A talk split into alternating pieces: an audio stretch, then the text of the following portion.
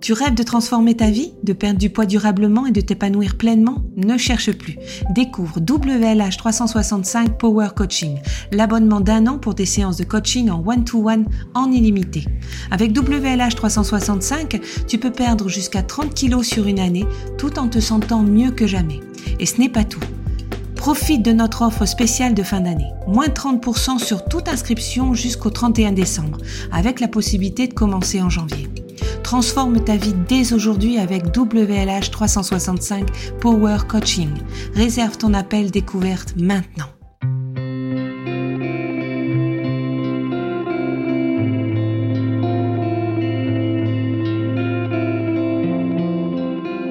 Bonjour et bienvenue dans Big Girl, l'émission où chaque épisode est un pas de plus vers ton acceptation et ton bien-être. Je suis Stéphanie et ici je partage sans filtre mon parcours d'obèse. Ce n'est pas seulement mon histoire, c'est aussi le reflet de tes propres luttes, de tes espoirs et de tes victoires. Dans chaque épisode, je te plonge dans la réalité souvent tue de l'obésité, avec ses hauts et ses bas, ses défis et ses triomphes. Je t'apporte des conseils pratiques, des réflexions profondes et une bonne dose d'inspiration. Que tu sois au début de ton chemin tu cherches à comprendre celui d'un proche, Big Girl est ton compagnon dans ce voyage. Ensemble, explorons les voies de la transformation personnelle avec empathie, sincérité et un brin de douceur. Alors installe-toi confortablement et embarquons ensemble dans cette aventure vers un avenir plus serein et plus épanoui. Bienvenue dans Big Girl. Ici c'est Stéphanie et aujourd'hui je vais te partager une partie très personnelle de ma vie le moment où j'ai commencé mon premier régime restrictif. Ce n'est pas seulement l'histoire de ce régime, mais aussi celle de comment je suis tombée dans le cycle infernal des régimes yo-yo. Tu vas découvrir les raisons qui m'ont poussé à prendre cette décision, les impacts qu'elle a eus sur mon corps et mon esprit, et comment cette expérience a défini mon rapport à l'alimentation et à mon propre corps pendant longtemps. Je t'invite à un voyage émotionnel et éclairant où je vais partager les leçons apprises et comment elles ont façonné la personne que je suis aujourd'hui. Alors installe-toi confortablement et plongeons ensemble dans cette histoire. Replongeons dans mes 19 ans, une période charnière de ma vie. À cet âge, je suis tombée amoureuse. Et rappelle-toi, je sortais tout juste de l'adolescence, une période où on m'avait bien fait comprendre que je ne correspondais pas aux normes. Et même si je rentrais dans du 40, que mon IMC était correct, j'étais catégorisée parmi les grosses.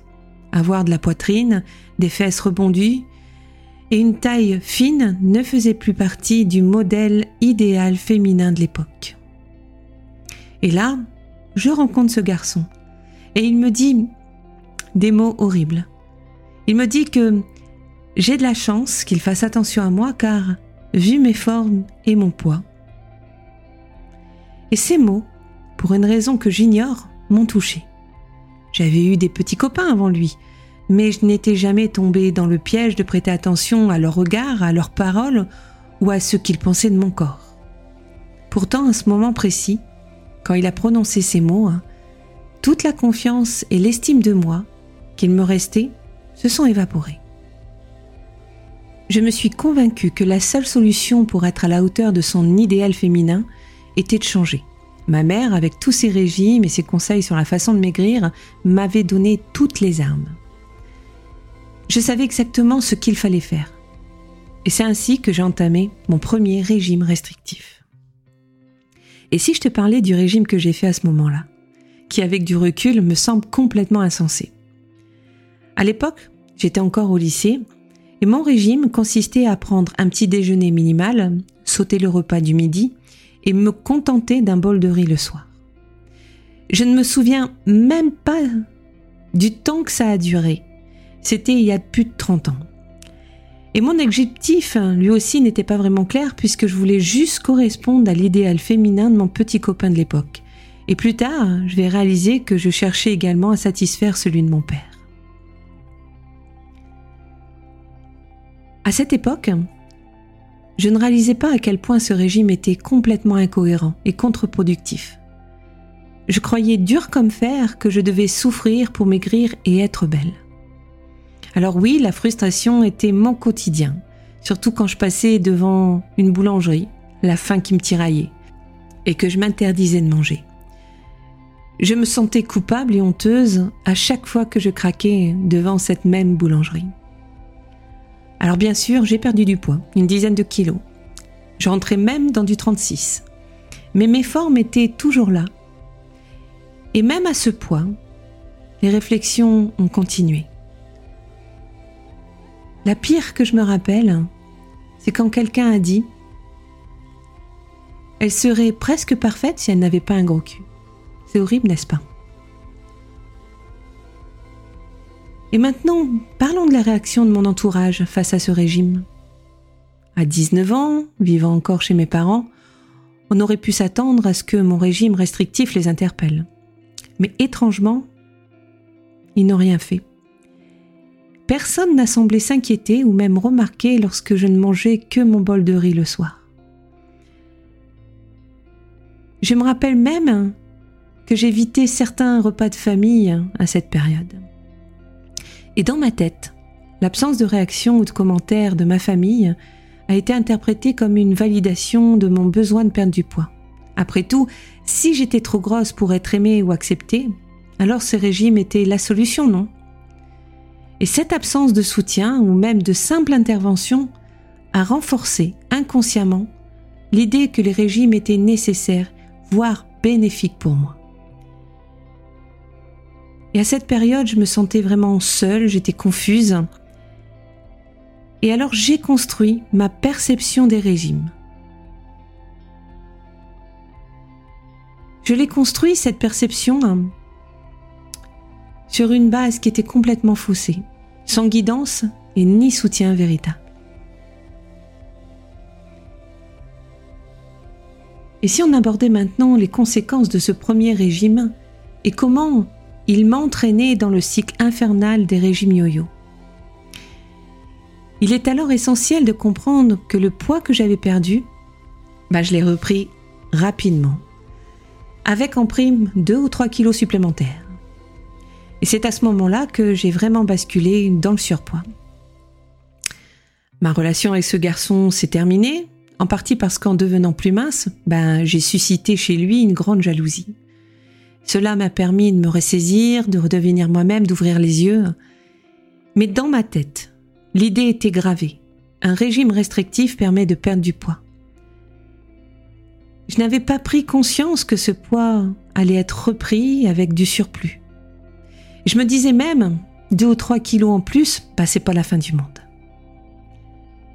Ce que je n'avais pas réalisé, c'est que j'avais ancré un schéma mental qui allait à long terme sérieusement affecter ma santé physique et mentale. Chaque régime allait devenir un cycle de perte et de reprise de poids, une lutte constante qui allait épuiser mon corps et mon esprit. Et ce schéma de régime yo-yo était devenu une spirale dangereuse, affectant non seulement mon image corporelle, mais aussi ma confiance en moi.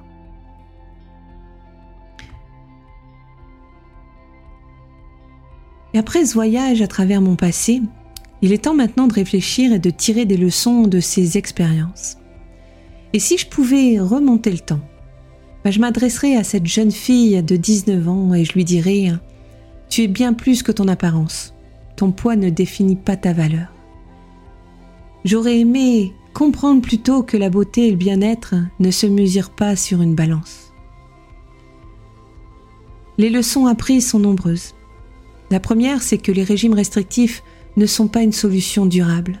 Ils créent un cycle malsain qui peut affecter tant le corps que l'esprit. J'ai aussi appris que la confiance en soi ne doit pas dépendre des regards des autres, ni de l'approbation d'un partenaire, d'un petit copain. Aujourd'hui, mon approche de la santé et du bien-être est radicalement différente. Je vais privilégier une alimentation équilibrée, une activité physique régulière, non pas pour répondre à un idéal esthétique, mais pour me sentir bien dans mon corps. Et la santé mentale est tout aussi importante que la santé physique, alors je m'efforce de maintenir un équilibre entre les deux.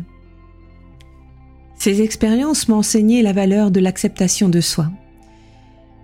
Et ça m'a aidé aussi à développer une relation plus saine avec mon corps.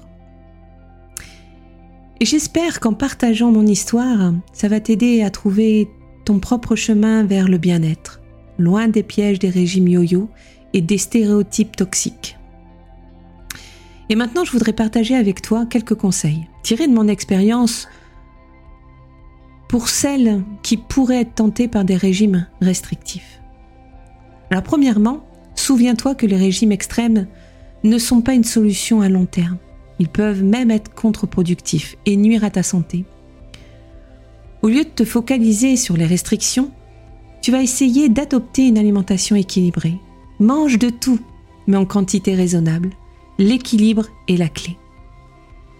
Deuxièmement, n'oublie pas que l'activité physique est importante.